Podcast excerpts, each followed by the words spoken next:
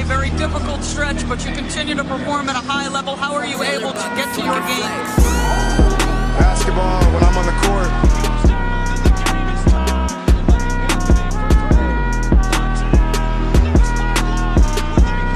Rebecca, in the future, when you interview me, can you please take off your damn heels? He said, I'll present you, provided you let me wear your heels. We'll save that for later.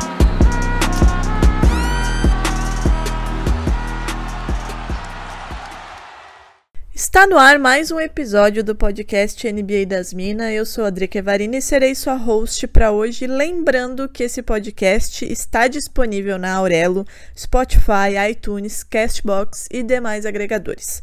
Nos sigam nessas plataformas e não percam as novidades do NBA das Minas. Você também pode nos acompanhar no Twitter, arroba NBA das Minas, no Instagram, arroba NBA das Minas Pod e também no TikTok. Em todas essas redes sociais vocês vão encontrar vários conteúdos diariamente produzido pela nossa equipe, além de acompanhar a cobertura em tempo real dos jogos, muita novidade em todas as redes sociais. Lembrando que você tem cupom de desconto em vários lugares, hein? Na Monza Imports para comprar aquela jersey que você tá namorando, tá aí projetando para assistir a próxima temporada que daqui a pouco tá começando. NBA das Minas, é só chamar lá a Monza Imports, tem desconto. Na KTO, lembrando vocês, tem dicas de aposta toda semana.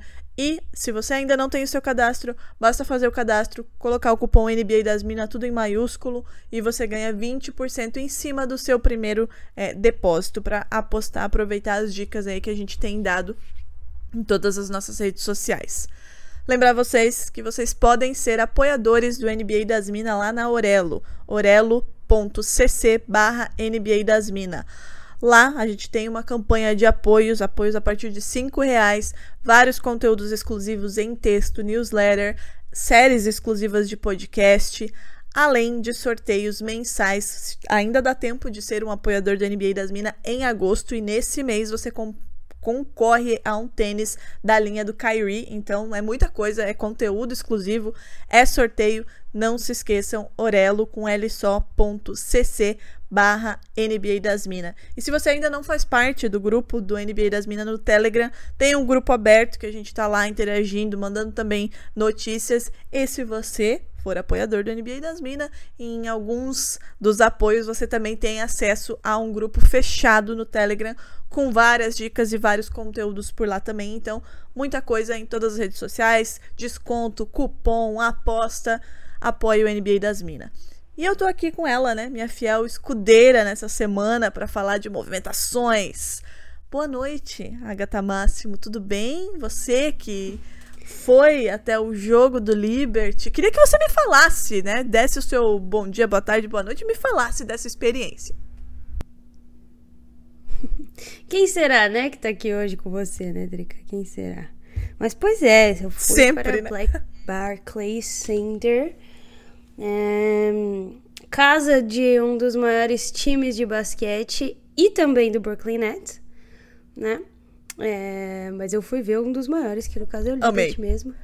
e, e fui ver o Liberty contra Sky, o segundo contra o sétimo colocado, né? É, não se esperava nem que o Liberty fosse, enfim, oferecer alguma resistência maior, mas o Liberty ganhou o primeiro jogo, né? Esse ano o formato dos playoffs da NBA eles, ele mudou. Antes, o primeiro e o segundo colocado, ele nem jogava a primeira fase, e os últimos quatro ali se, é, se degladiavam praticamente num jogo único é, para ver quem passava. E agora mudou. Tá mais parecido com o formato que a gente conhece, formato de playoffs primeiro contra último, segundo contra penúltimo. Só que nessa primeira fase são apenas três jogos. O que ainda ficou estranho é que os dois primeiros jogos são na casa do time de melhor campanha e havendo necessidade, né, se, se o outro time vence, o último jogo é no na casa do time de pior campanha. Então, assim, o time de pior campanha, em tese, tem aí uma vantagem, né? De jogar em casa no último jogo decisivo. Mas, enfim, já é uma melhoria com relação ao que tínhamos antes. E a partir da próxima fase já temos aí também é, o melhor de cinco jogos, né? De qualquer forma, o Liberty roubou o primeiro jogo lá, no, lá em Chicago. E eu tive a oportunidade de ir para esse jogo, já tinha ido em alguns, inclusive já tinha visto um jogo contra o Chicago que o Liberty também tinha vencido e foi muito legal. É, o Liberty ainda é um time em formação, né? Tem muito para melhorar. Tem Sabrina Ionesco, tem Benai Jalene, tem algumas uh, peças também mais experientes, como Natasha Howard, uh, Stephanie Dawson. E do outro lado, nós temos o atual campeão da WNBA, né? O Chicago, ele vem para defender esse título com muito poder de fogo, né? Kalia Cooper, a última Finals MVP, uh, Corner Vandersloot, Ali Quigley. E, obviamente, Candace Parker, né? Um show à parte. Ontem ela quase fez um triple-double. Faltaram duas assistências aí. Jogando em altíssimo nível, né? E... Enfim, muito legal de ver, de ter a oportunidade, né? De assistir as lendas que a gente assiste pela TV. E eu, eu tava, até me peguei muitas vezes olhando pro telão. Eu tava perto da quadra, mas eu olhava pro telão. Então eu tô acostumada a olhar pra TV pra assistir o um jogo de basquete da WNBA e da NBA, que às vezes esqueci até de olhar pra quadra, uma loucura. Mas tem sido muito bacana, muito legal e já já começa a NBA. E eu tava te falando, né? Em novembro foi marcada a data de minha morte, que é quando o Oklahoma vem aqui jogar contra o Knicks. E assim, não, não saberei responder por mim, Trica. Mas tem sido legal. E falando de Nova York, a gente veio botar a boca na botija, né? É assim que fala? Pra, pra xingar novamente, né? falar, falar do que precisa ser falado. Hoje tem muito assunto de Nova York e alguns outros também que permeiam esse final de off-season, né? Exatamente, né? A gente veio falar mal de quem gosta, a gente gosta de falar mal, né, Agatha? Inclusive, a Agatha aí é falando. Comigo né, mesmo, né, Drica? É, é eu adoro essas pautas, porque você se delicia, né? Eu gosto de te dar alegria, Agatha, é isso. Mas a Agatha tava falando que em novembro é o dia da morte dela aí, né? Vai assistir o Oklahoma. É, imagina, né? Oklahoma contra o Knicks no Madison Square Garden. É, eu imagino que estarei aqui orando para que você volte. Volte te falei, né, Drica? Eles têm um back-to-back é. contra os Celtics na segunda-feira. Exato! E aí.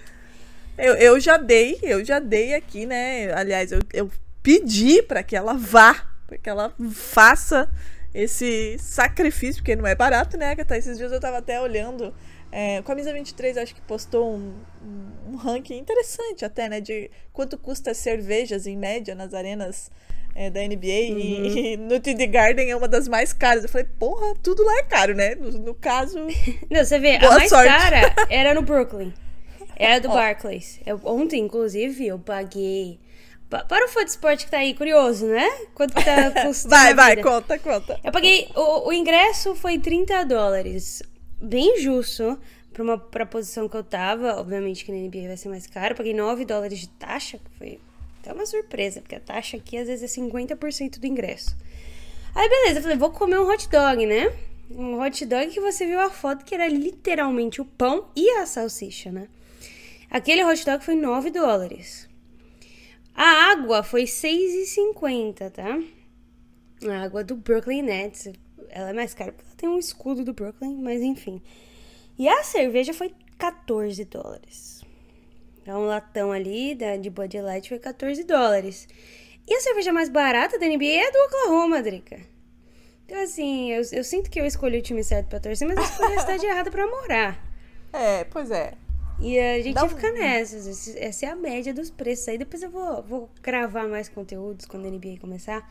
Vou filmar todas, tudo que tem ali. Tem muita coisa para comer. É, é, uma loucura. É muito legal a experiência de ver o jogo, né? Porque tem muita coisa para fazer. Mas a, experiência... a parte ruim é 100 dólares, né? A experiência gastronômica de Agatha Máximo nos Estados Unidos, minha gente. Quando ela voltar, a gente vai, sei lá, fazer um podcast só eu e ela, sem ser do NBA das Minas, pra ela contar, pra eu poder recriminar ela na frente de todo mundo, assim, porque olha, tá difícil. A, a moça vai voltar para o Brasil com o estômago um pouco revirado, eu diria, dadas as experiências gastronômicas que ela tem tido aí na terra do tio Sam. Mas isso aí é um papo para outra situação, para quando ela voltar. Agatha, é, vamos falar então, né? Vamos, vamos, tu quer começar pelo, pelo por, por, Nova York ou você quer fechar com Nova York? Eu vou te dar esse. esse eu acho que a gente pode fazer os dois, Drica. Porque a gente tem dois times de Nova York para mencionar. É verdade. Nós- nós pode- vamos começar com o menos polêmico? Eu ia falar, a gente pode começar com o time que empacou tudo pra de vez soltar o resto. Tá bom. Entendeu? Ótimo, massa, massa, massa. Massa porque teve gente, inclusive, dando declarações, né, com, com relação aí a essa patifaria que aconteceu nos últimos, nas últimas semanas barra meses, já se arrasta, né? É, vocês já devem ter visto, né? Todo mundo já deve ter visto. Afinal, era tudo que todo mundo estava esperando, inclusive os jogadores e as franquias, para poder se movimentar. Kevin Durant vai ficar no Brooklyn Nets, né? Todo mundo aparentemente vai ficar por lá. Eu imagino o clima maravilhoso na hora que todo mundo se encontrar. Mas depois de pedir para sair, depois de pedir cabeça de todo mundo, depois de muito diz que me disse, e de fato foi muito diz que me disse, porque aparentemente não chegou nada muito concreto. Kevin Durant fica no Brooklyn Nets. E aí, agora a gente começa, não é que começa a ter, né, mas algumas franquias que estavam esperando essa definição, afinal, todo, basicamente toda temporada a gente tem aí uma ou duas, ou talvez mais, é, negociações que elas definem o resto das movimentações, né, na off-season. E nesse ano era o Kevin Durant a partir do momento que ele pediu essa troca. Mas ela não se concretizou depois de mais de um mês, dois, sei lá, eu já tô até perdida no tempo. é, de muita especulação no que aconteceria, para onde ele iria, pacotes mirabolantes de todos tudo que era lado que poderia ser oferecido, mas no fim das contas ninguém ofereceu muito. Afinal, o Nets também, né, deu uma dificultada aí porque queria mundos e fundos para liberar Kevin Durant, lembrando que Kevin Durant tem quatro anos de contrato. Agatha, é, como é que você enxergou aí o desfecho disso, né? Desfecho mais ou menos, né? Porque não significa também que ele vai ficar lá. A gente tem trade deadline, a gente tem muita coisa aí, é, mas para este momento é, é um desfecho, né, de, de off-season que vai aí agora movimentar. Depois a gente vai falar aí sobre alguns jogadores que deram declarações a respeito. Mas é, você esperava que isso aconteceria agora? Achou que isso ia se arrastar um pouco mais? E como é que você avalia essa, esse desfecho depois de tudo que aconteceu, inclusive, né, é, daquela, daquele fato de o Durant ter pedido, inclusive, a cabeça do Steve Nash e do Shawn Marks? Eu vou fazer uma coisa que eu não faço com frequência, que é defender Kevin Durant. Ah, meu Deus! Por essa você não esperava. O mundo- vi- não, jamais. Nova, nova personalidade. Jamais. É, no último episódio que a gente gravou, pra quem não ouviu, é o episódio Quem Manda nos Times Atuais, né? É, eu falei muito sobre a questão dos outros jogadores que fizeram isso antes, né? Do Harden não querer jogar, do Ben Simmons não querer jogar. E o que esses jogadores tiveram em comum foram ex- exatamente a relutância em conversar com a gerência, em conversar com seus técnicos e tentar chegar no meio termo. É trabalho, é óbvio que eles são estrelas, mas é preciso pensar, acima de tudo, é, no bem-estar ali da maioria, né? O KD pediu para ser trocado, queria ser trocado, viu que não ia ter como e falou: beleza, vamos sentar e conversar? Como adultos que somos? Coisa que James Harden e Ben Simmons não fizeram com seus times anteriores.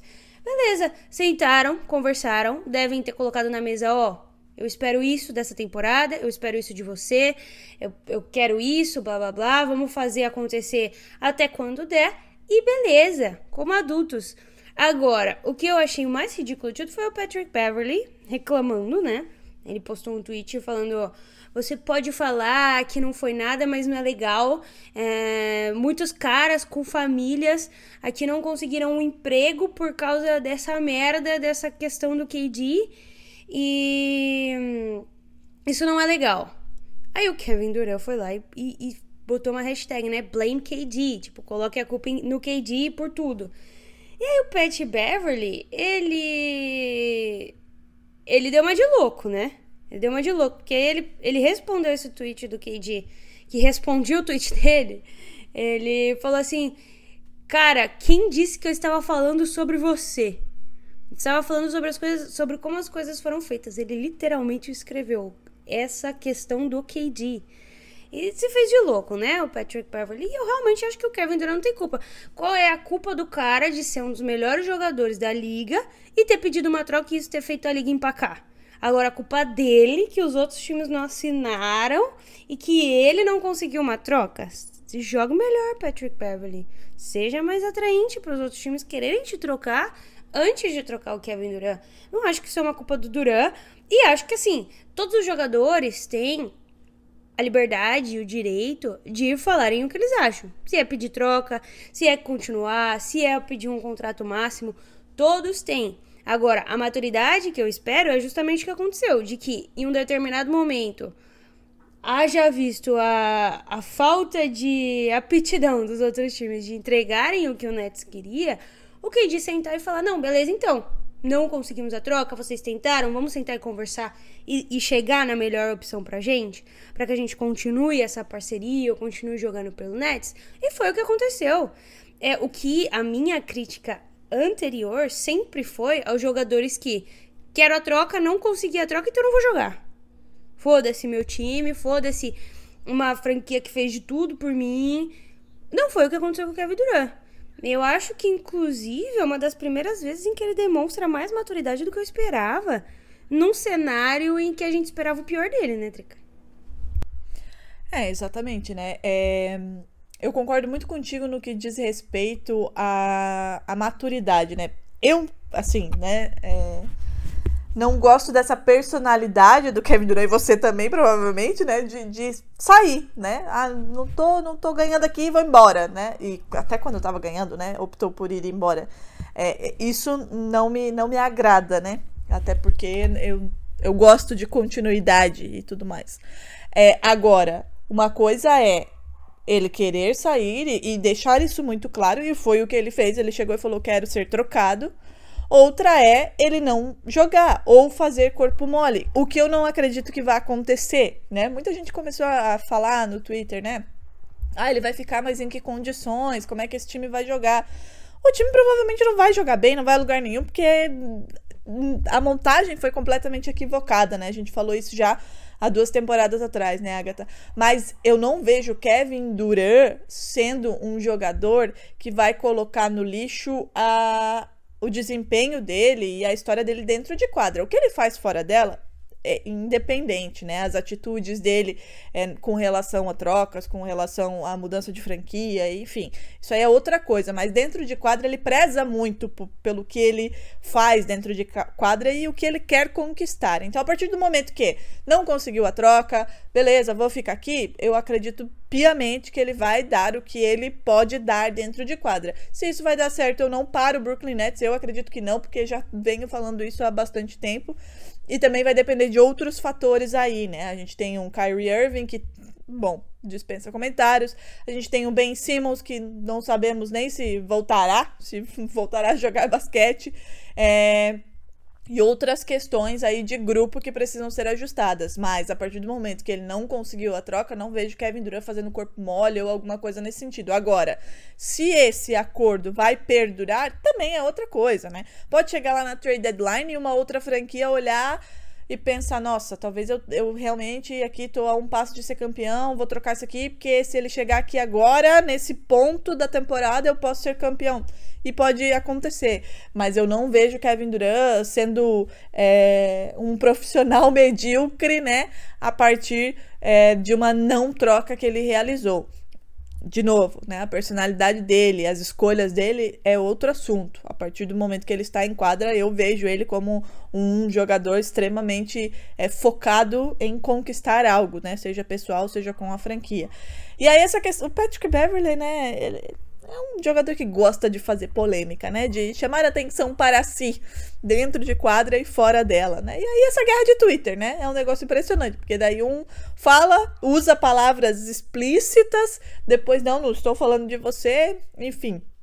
E outros jogadores, né, tweetaram, é, não de maneira direta como ele, mas tweetaram, né? O Isaiah Thomas colocou alguma coisa, ah, agora a gente pode assinar, nanana, mas não necessariamente colocando aspas, culpa no Kevin Durant. É mais realmente um movimento de franquias e isso acontece, ponto, né? É um jogador importantíssimo e todo mundo tava esperando para ver para onde ele ia, para depois se movimentar. E isso a gente falou já lá no primeiro episódio, né, Agatha? Que as principais movimentações, elas muita coisa aconteceu, houve, né, trocas aconteceram, gente mudou de franquia aí, mas a partir do momento que define-se o destino de Kevin Durant, aí sim as coisas começam de fato a tomar forma, né?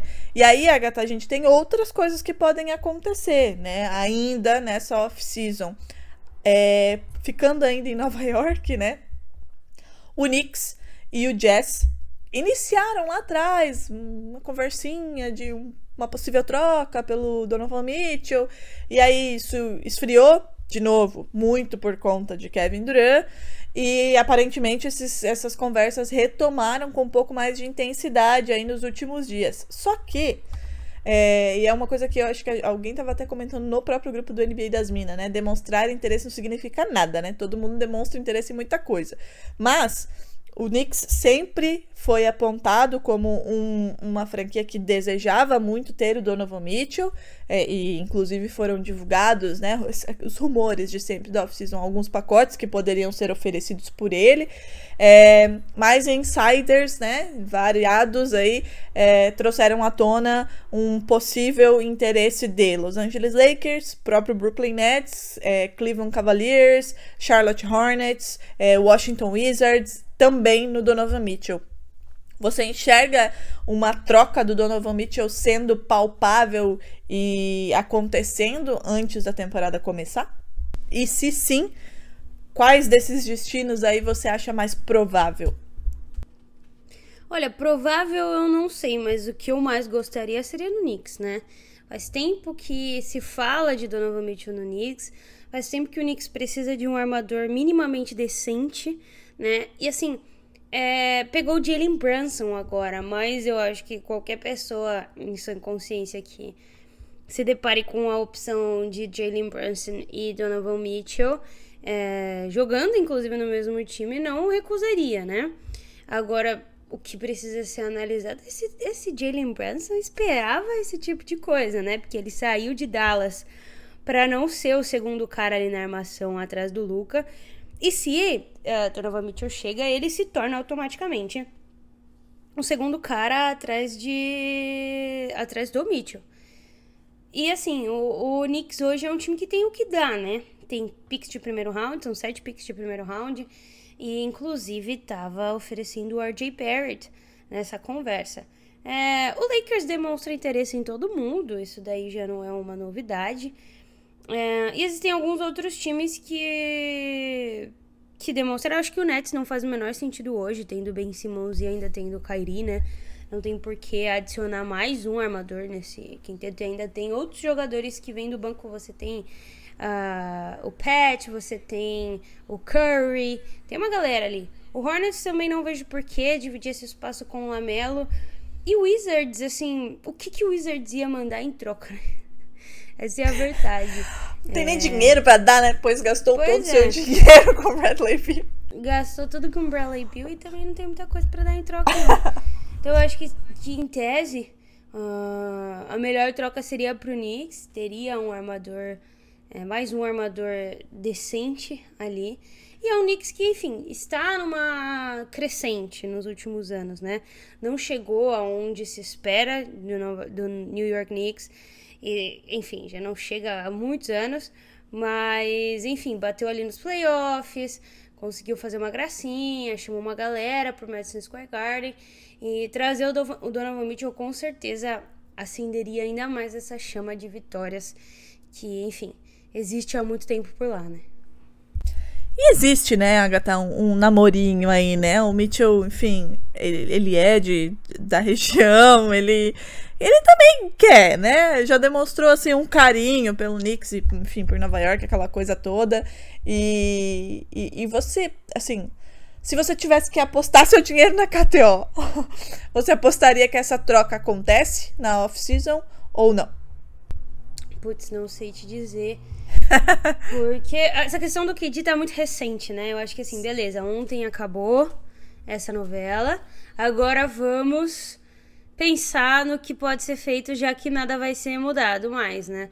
Então acho que agora os times se movimentam numa numa última fase, né? Eu diria da off-season. E algumas coisas devem acontecer, não sei se tão grandes assim, mas se eu tivesse que chutar, e eu não sou boa de fazer isso, eu diria que não, não, não vai rolar essa troca. Tô contigo, também acho que não. Acho que as conversas precisam amadurecer mais aí, né? No, no que diz respeito ao que vai e o que vem para que isso de fato aconteça, né? E o Jazz também não vai abrir mão do Donovan Mitchell por qualquer coisa, né? Afinal, a gente tá falando do cara da franquia. Agatha Máximo, Los Angeles Lakers pouco se movimentou, né, nessa off-season, né? Eu converso às vezes com alguns amigos, e pasmem, eu tenho alguns amigos que são torcedores do Lakers, e sempre me perguntam, né, ah, e aí o Lakers? Eu falei, querido, não foi para lugar nenhum, né? Não vai a lugar nenhum. Mas parece que tá de, querendo de volta aí uma figura que você conhece bem também e passou recentemente pelo Boston Celtics também para ser seu armador reserva, já que reza a lenda é, Austin Rivers estará no quinteto titular. Dennis Schroeder, de volta ao Los Angeles Lakers, Agatha? Ah, o Schroeder é o dos últimos anos aí o cara que mais perdeu dinheiro, né? Nossa! Feio. Eu acho que ele Coitado. deve pensar isso todo dia, né? Eu pensaria. Aquele contrato, aquele contrato, certamente. Perdeu muita grana. Perdeu muita grana não assinar com o Lakers, achando que ele ia ter uma temporada maravilhosa e foi horrível. E aí, assim, foi do céu ao inferno de fato, né? Porque ele, ele vai pro Oklahoma. É, como, enfim, um cara bom, e aí joga muito bem lá, deveria ter ganhado, inclusive, o sexto homem do ano. Vai muito valorizado para o Lakers, joga, e aí, assim, nessa temporada, joga mais ou menos, mas recebe um puta contrato, decide não assinar, e daí pra frente é só pra trás, né? E aí ele vai pro cemitério de armadores é, transferidos, que é o Boston Celtics, né? Todos os armadores que chegam no Boston Celtics, que não foram draftados pelo time, Dá de ruim. fato sofrem uma grande maldição. E mais que isso, né, Drica? Ele fez uma baita de uma tatuagem do Leprechaun na coxa, né? Aí eu começo a. É, é- é realmente algo pra se questionar a sanidade, né? Porque ele tinha acabado de chegar. E olha que eu até gostei dele, mas enfim, continue. Pois é, assim. É absurda essa tatuagem. não, sei nem Pra dizer o mínimo. quê. E aí ele vai jogar, vamos ver se vai jogar no Lakers com uma, uma- um baita de um duende, assim, na coxa inteira. Não, é- não é tatuagem, tipo assim, um trevinho. É um duende de uns 30 centímetros, porque o cara deve ter, sei lá, seus 1,90. Deve ter uns 30 centímetros aí de coxa, né? De fêmur. E aí. E tá lá o Leprechaun. Pois é, enfim. É uma boa adição pro Lakers, uma adição que deve vir barata, inclusive, muito mais barata do que seria de outra forma. O Lakers que adicionou alguns jogadores, enfim, que eu gosto, basicamente. Uh, Juan Toscano, eh, adicionou uh, Troy Brown Jr., e enfim, Thomas Bryant, jogadores que são muito interessantes e muito baratos, né? Eh, se a gente for comparar também a folha sa- salarial de hoje. Mas, é, enfim, ainda existe toda a problemática, essa dinâmica entre os três principais jogadores e a gente vai ter que ver como que isso vai funcionar, né? Mas, ao meu ver, é um elenco um pouco melhor do que o elenco do ano passado. Obviamente que não chega aos pés ao elenco da bolha, mas de certa forma ele tá um pouquinho melhor sim. Eu, eu gosto que a Agatha, né? Não vai a lugar nenhum, mas tem uma melhorada. Assim, talvez consiga chegar ao play-in, né? Vamos, Mas é vamos, pra vamos. iludir o fã do Lakers que não precisa de muito pra ser iludido. Não, que isso não precisa de nada pra ser iludido, né? O time é um asilo, todo mundo quebrado, não vai a lugar nenhum. Não, a gente vai chegar ao 18 Vai, vai sim, confia. É... Agatha, como você disse, a gente entrou aí, né, na última, na última parte da off-season, né? Afinal, a gente tá aí na última, penúltima semana, última barra penúltima semana de agosto.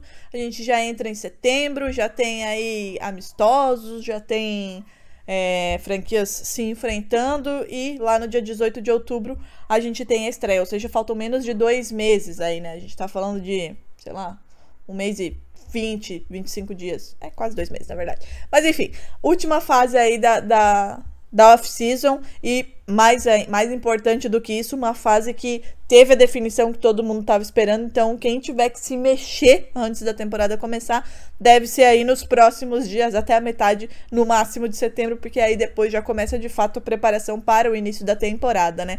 É, na sua opinião, né? Vendo como as franquias se movimentaram até aqui, o que elas pretendem, que deixaram claro aí que, que teriam interesse ou não, e aí quando deixam claro possíveis interesses, também deixam claro possíveis interesses em determinadas posições, né, e modelos de jogo que podem surgir a partir daí. Uh, o que você acha que a gente pode ter de mudança antes da temporada efetivamente começar? Acha que a gente vai ter alguma mudança significativa ou serão mais pontuais para compor elenco e, e, e, de fato compor aí banco e, e, rotação? Eu falei pra gente não falar, né, Drica? Mas você mencionou mudança. Agora você. Olha, eu, eu, ó, eu não ia mencionar. Eu só queria te zoar quando eu mandei ali o um ponto que. Enfim, vai. Não Mas, chora. Assim, vai. É, é, pois é. Eu acho que ali no topo as coisas já estão muito definidas, né? Talvez role essa troca, que eu acho que não vai do, do Knicks. Mas o que pode mudar de fato é a janela de tempo do, do tanque do Oklahoma, né? Me dói falar isso, mas é verdade, porque a gente tem uma notícia hoje de que o Chat se lesionou. Se lesionou naquele jogo em Seattle, enfim. É, tá todo mundo falando, ah, ele não aguentou o LeBron, ele só deu um pulo e caiu de mau jeito, assim. Não foi o LeBron que forçou ou ele que não tem físico. Ele torceu o pé, como, enfim, qualquer jogador da NBA pode torcer o pé e acontece. E, enfim, ainda não temos a, a, o diagnóstico definitivo, mas parece que houve aí uma lesão ligamentar de algum nível, que também não sabemos qual foi no chat. O chat Epic 2 é um cara que é cotado para de fato mudar uma franquia, né? Pode ser um franchise player. E sem ele nesse roster, as coisas ficam completamente diferentes, né? A gente tem aí em tese um Oklahoma muito parecido com o Oklahoma do ano passado, que tem peças muito importantes, peças muito boas, mas que ainda não tem é, o jogador que se junta ao Shai em termos de pontuação, e principalmente por ser pivô, né? Por ser um. Por jogar ali na, na posição 4, 5 e fazer a diferença no garrafão.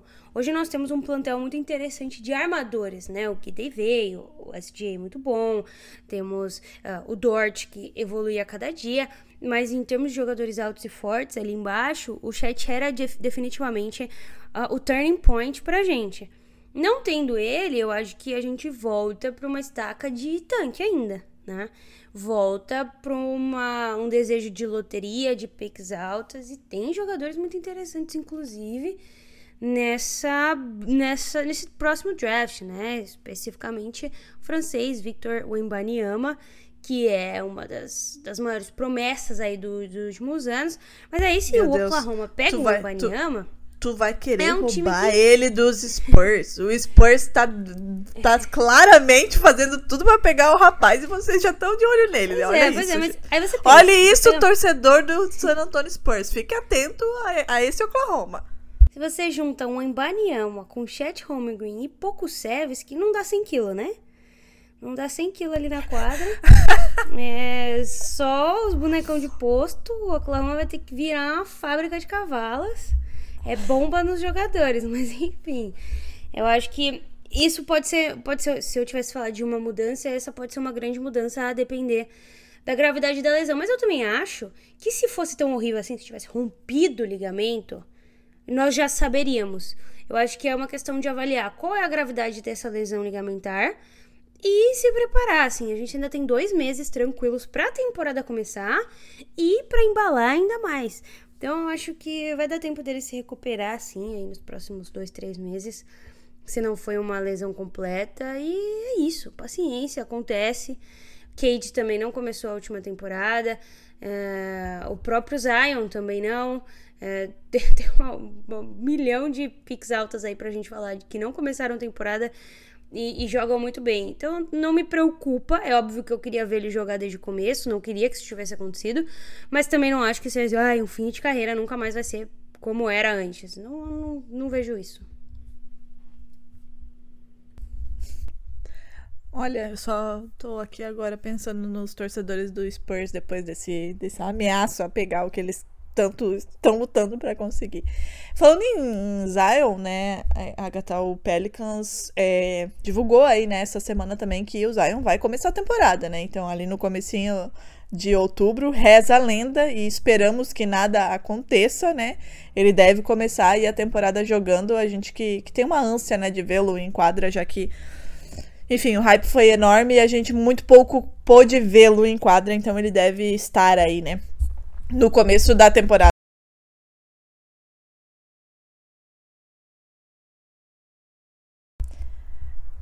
É... Então, para você, nenhuma mudança drástica deve acontecer aí nos próximos nas próximas semanas aí pré pré-temporada.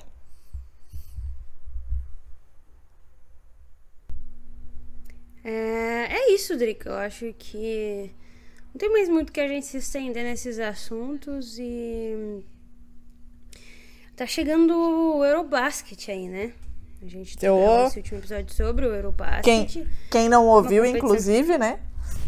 Pois é, uma competição que vai deixar a gente com uma, um grande pré-NBA, né? O melhor impossível.